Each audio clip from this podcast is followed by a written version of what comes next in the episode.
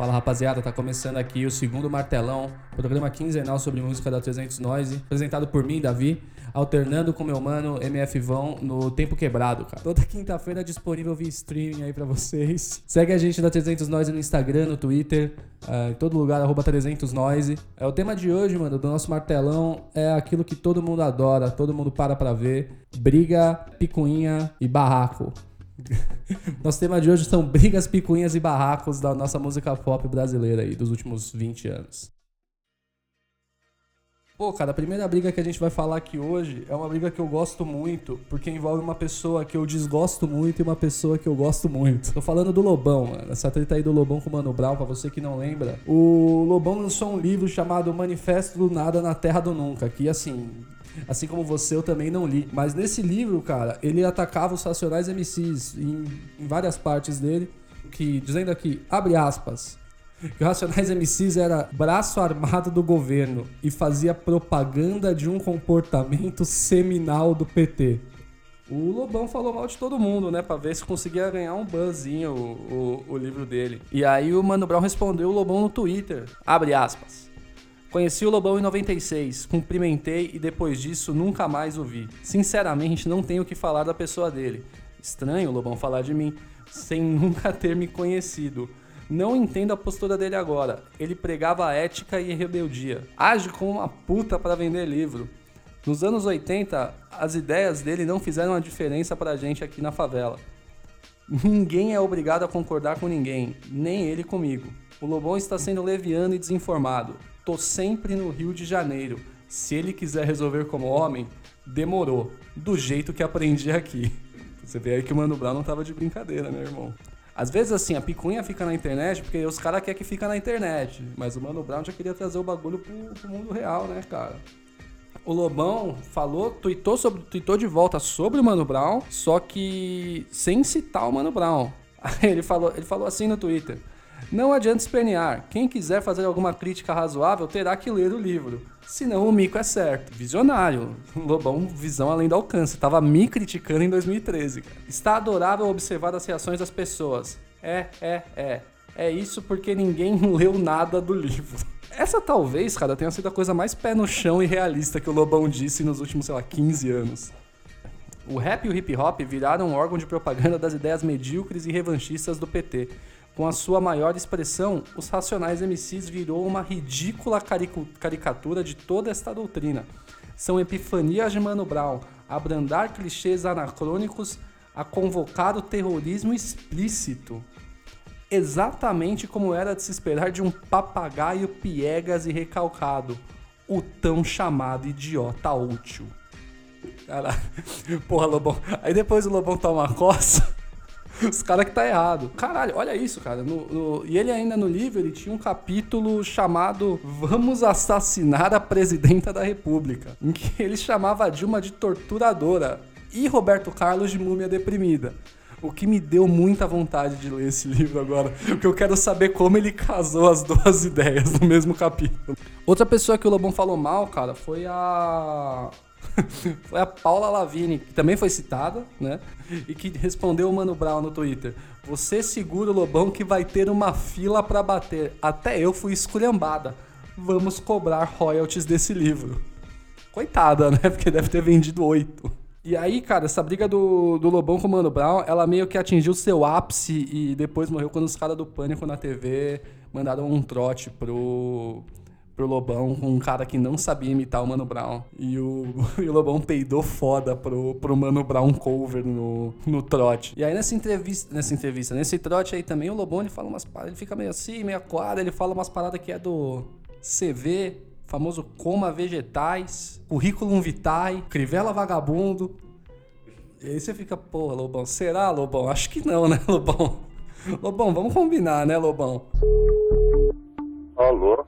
Alô? Quem tá falando? Quem, quer, quem tá falando? Eu aqui é o Mano Brown, mano. Queria falar com o Lobão, velho. Outra treta que a gente vai abordar hoje, e essa sim já é mais legal, porque essa tem porrada, é, foi do Ultraje a Rigor, ou da equipe do Ultraje a Rigor, ou do hold do Ultraje a Rigor, não fica muito claro, com a equipe do Peter Gabriel, cara. Pra você que é jovem e não sabe, o Peter Gabriel tocava no Gênesis, que é o primeiro livro da Bíblia. E aí teve o SWU, cara, que foi um festival, que era um festival que rolava no interior de São Paulo, que chamava, que a sigla significava Starts With You, que né, começa com você, que tinha toda a pegada de sustentabilidade. E, era legal, cara. Os caras trouxeram Rage Against the Machine. E, e teve essa treta também, né? chovia pra caralho, todo ano chovia na SW, né? Teve tipo dois, três. E aí o Traje a Rigor, que ia tocar às quatro e meia, acabou tocando só às seis e quinze. E deu, deu chabu, né, cara? Porque nisso ia ter o show do Chris Cornell às seis e meia. Dizem que o Peter Gabriel e a equipe do Peter Gabriel falou: foda-se, a gente vai tocar no nosso horário. O que parece que rolou foi que o pessoal da organização falou: é, tudo bem, então o traje a rigor toca 15 minutos. no que o traje a rigor, que já estava no palco, se recusou a sair do palco. E aí, quando eles estavam tocando Mary Lou, os holds do traje a rigor e do Peter Gabriel começaram a trocar soco no palco. Acabando assim com o show do, do Traje Rigor. E aí o Roger, como bom, como bom tuiteiro desde sempre aí, né, cara? Ele mandou uma. Depois ele mandou uma. Uma mention pro Peter Gabriel no Twitter. Ele falou assim: Hey, e marcou o Peter Gabriel. Boa sorte na sua viagem de volta. Eu achava que você era um artista quando que você virou um babaca? E depois disso a equipe deles mandou, a equipe do Traje Rigor esclareceu o que aconteceu, né? Que ninguém tinha entendido direito ainda, e aqui abre aspas. A equipe de Peter Gabriel queria que tocássemos só meia hora. Mandamos a merda, colocamos os caras no lugar deles. Aí eles não falam da parte que eles apanharam, mas assim, beleza. E assim, fica bem claro que a treta não era com o Peter Gabriel, porque o Peter Gabriel provavelmente nem sabia o que estava acontecendo. É, aí ele divulgou uma nota eu fiquei sabendo nesta manhã que houve uma houve um problema entre minha equipe e a equipe do Traje a Rigor no festival SWU, a qual resultou na intervenção do meu produtor, que desligou os amplificadores da banda. Eu lamento profundamente esse acontecimento e liguei para o Roger Moreira para me desculpar diretamente com ele e a banda. O que é muito engraçado, né, mano? Tipo, os caras acabaram os hold do maluco acabaram com outro show na porrada e foram só avisar ele no outro dia. Tipo, oh, mano, falando nisso, tava tendo um show antes, a gente pô, acabou com o show dos caras no soco. Aí ele fala mais uma, uma passadinha de pano e tal, aí ele fala aqui no fim. Eu acredito fortemente que todos os artistas devem ser tratados com igualdade e respeito. E estou muito chateado por nós termos falhado em fazer isso na noite passada. Caralho. Você que não lembra então, cara, procura aí no no seu. Procura aí, joga no Google. É, Ultrade a rigor, briga, SWU e procura pelas imagens. Tem só foto sensacional da equipe do Ultraje a rigor tomando altas bagas na cara, mano. Pô, outra treta aí que foi a do João Gordo com o Dolabella. O Dando Dolabella. No programa, na época era no Gorda Gogô na MTV, o Dado Dolabella foi divulgar o primeiro álbum aí, primeiro e único, olha só que coisa álbum da sua carreira musical chamado Dado Pra Você. Todo mundo lembra mais ou menos, né, como aconteceu. E, pô, falar um pouquinho do Dado, né? Que às vezes a, ca a, carreira do Dado passa batido, porque o Dado do Labella, antes de se tornar um vegano e, femi vegano e feminista, e não mulherista, né? Segundo ele próprio. Inclusive, todas as camareiras do, do Brasil agradecem essa nova fase mais simples, né? E mais calma do Dado Dolabella. Mas mesmo nessa época que ele era doido da alhaça, ele já era muito ligado no movimento punk, segundo ele, né? E ele, pô, manda pro João, João Gordo vir e fala, dá uma zoada no álbum, fala, dando pra você o nome do álbum. Aí ele, ele já, já baixou a quinta série ali, já quis chamar o João Gordo de burro. E aí, pô, cenas maravilhosas. João Gordo indo pra cima dele. Sobe daqui! Sobe daqui! Você tá maluco? Bom pra caralho. Outra briga muito foda envolvendo o Dado Dolabella e outro cara que tentou uma carreira musical, que a gente vai falar dele também no nosso deles dois um pouco mais no nosso próximo programa, foi a briga do da Dolabella, né, que tinha lançado o álbum Dando para você, com Tel Becker, que era quem? O cara do Tel e os Beckers, que é uma banda aí que tem acho que três músicas. Ai, vacilão. E os dois também, né? É, além de, de, de terem essa fase vida louca, né, no final dos anos 2000, começo dos 2010, tanto o Dado quanto o Tel Becker estavam na Fazenda. Acho que foi a primeira Fazenda né, que o Dado ganhou. e eles tiveram uma briga muito doida. Assim, uma briga engraçada, né? vacilão. Tinha uma parada que o Tel Becker tava querendo reconquistar a mulher dele, conquistar uma mulher que tava fora da casa, algum bagulho assim, que chamava Andressa, que inclusive é uma bela canção de Tel e os Beckers. Dá uma olhada lá. e aí ele teve a brilhante ideia de escrever, tipo, Andressa te amo, com lenha e deixar no sereno durante a noite. E aí o.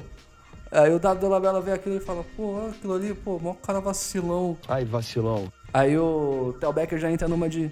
Ih, o que? Vacilão é tu! Tu que é vacilão! Com aquele sotaque gaúcho dele. Desculpa, mas vacilão é tudo, Dado.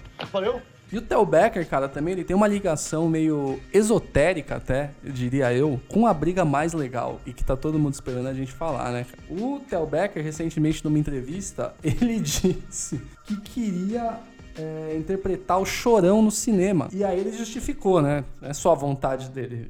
Rola um consenso. Falando sobre interpretar o Chorão no cinema. Abre aspas. Gostaria muito. Eu acho que ele fez telepatia comigo. Não posso afirmar, mas pensamentos vieram na minha cabeça de madrugada. Beleza, né, mano? E aí fico pensando, se o Tel Becker vai interpretar o Chorão num filme da vida do Chorão, quem que vai interpretar Marcelo Camelo? Porque você que é. Você às vezes que não lembra ou não sabe. Tipo, segundo. É, segundo Chorão, cara, já, tinha, já rolava uma, uma animosidade da parte do Los Hermanos com o, com o Charlie Brown. O Marcelo Camelo ficava criticando o Charlie Brown como uma coisa que tipo, fosse, fosse fake, como um bagulho que não era. Usava o Charlie Brown como exemplo de algo que não era bom, né? E aí meio que parece que esse negócio se intensificou depois que o Charlie Brown fez uma propaganda pra Coca-Cola. E aí, segundo o Chorão, o Chorão pediu pra ele parar. E aí ele falou: beleza, vou parar. Mas só que aí, mano, ele não parou. E aí eles iam tocar num festival em Teresina, as duas bandas, e estavam indo para lá pelo aeroporto de Fortaleza. E aí o que o Chorão falou foi que ele tava no aeroporto de Fortaleza, amarrando seus sapatos e se viu cercado por quatro barbudos. E assim, numa briga, né, irmão? Quem não bate apanha. tipo, porque na cabeça do Chorão aparentemente já tava pré-estabelecido que a porrada ia estancar. e, aí o Mar... e aí o Chorão deu uma cabeçada e uma moqueta no Marcelo Camelo. E aí vem a parte que eu mais gosto dessa briga toda. Eu gosto dessa parte, inclusive, mais do que do Marcelo Camelo apanhando.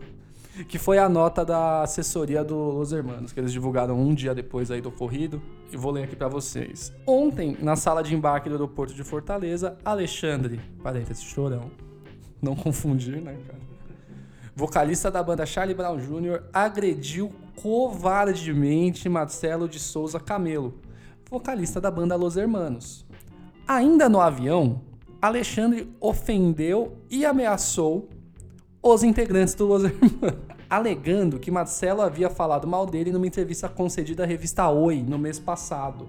Durante as duas abordagens, antes da decolagem e depois da aterrissagem, Marcelo e Rodrigo, então nesse caso é Rodrigo Amarante, tentavam tranquilizar Chorão, que parecia cada vez mais agressivo e transtornado. Já no aeroporto, Marcelo foi conversar com ele na tentativa de dissuadi-lo de cumprir as tais ameaças, quando Alexandre o agrediu com uma cabeçada e um soco no rosto. É assim, né, cara? Não que eu tenha um lado nessa briga, mas assim, Porra, mano, o maluco tá falando que vai te arrebentar. Aí você vai lá perto do maluco para falar com o maluco? Fica longe do maluco, caralho. Alexandre foi então atingido no rosto por Rodrigo Amarante, também vocalista do LH, né, Los, Los Hermanos, que tentava pará-lo e proteger Marcelo. Rodrigo pediu para que ele parasse o que tinha feito com Marcelo, que sangrava muito. Aí eu quero fazer outro ponto aqui. Mano, você não dá um soco na cara do maluco e pede pra ele parar de brigar, tá ligado? Não é assim que funciona. Mas enfim, Rodrigo pediu para que ele parasse e visse o que tinha feito em Marcelo, que sangrava muito. Mas foi perseguido por Alexandre até que esse desistisse. Mano, você tem noção disso, cara? Eu queria muito ter visto isso. Tipo, chorão putaço correndo atrás do Rodrigo Amarante no aeroporto de Fortaleza. Até que esse desistiu, tipo, correu até cansar, cara. Que maravilha. Marcelo e Alexandre foram levados à Polícia Federal para esclarecimentos. E aí já tá errado também, né? Porque se o Rodrigo Amarante deu uma moqueta nele também, ele devia ter ido. Mas assim, quem sou eu, né? Nenhuma queixa foi feita na ocasião em função dos compromissos a serem cumpridos em Teresina naquela noite. Uma vez que o único voo disponível do dia sairia em 20 minutos. O que, você faz antes de embarcar? Você vai no banheiro, compra um salgado. Chorão saiu na porrada, mano. Repúdio parece ser a palavra que melhor descreve nosso sentimento diante dessa barbaridade. Essa é uma coisa muito Los Hermanos, né? Tipo, o maluco fala assim: eu vou te bater. Ei, eu vou te bater. Aí você vai lá, tipo, falar, não, não me bate. Mas, pô, o cara já falou que vai te bater, ele vai te bater, mano. Aí você tenta separar a briga como? Dando um soco na cara do cara e depois você sai correndo, cara. Que porra é essa? E depois você processa o cara ainda. Inclusive, né, a gente tava vendo aqui, é, saiu notícia do ano passado que o processo ainda rolava. Assim, não que eu seja algum jurista, não sou, né? Mas, pô, zoado, né, cara? Processar de é foda. Por causa da baga que você tomou em 2004.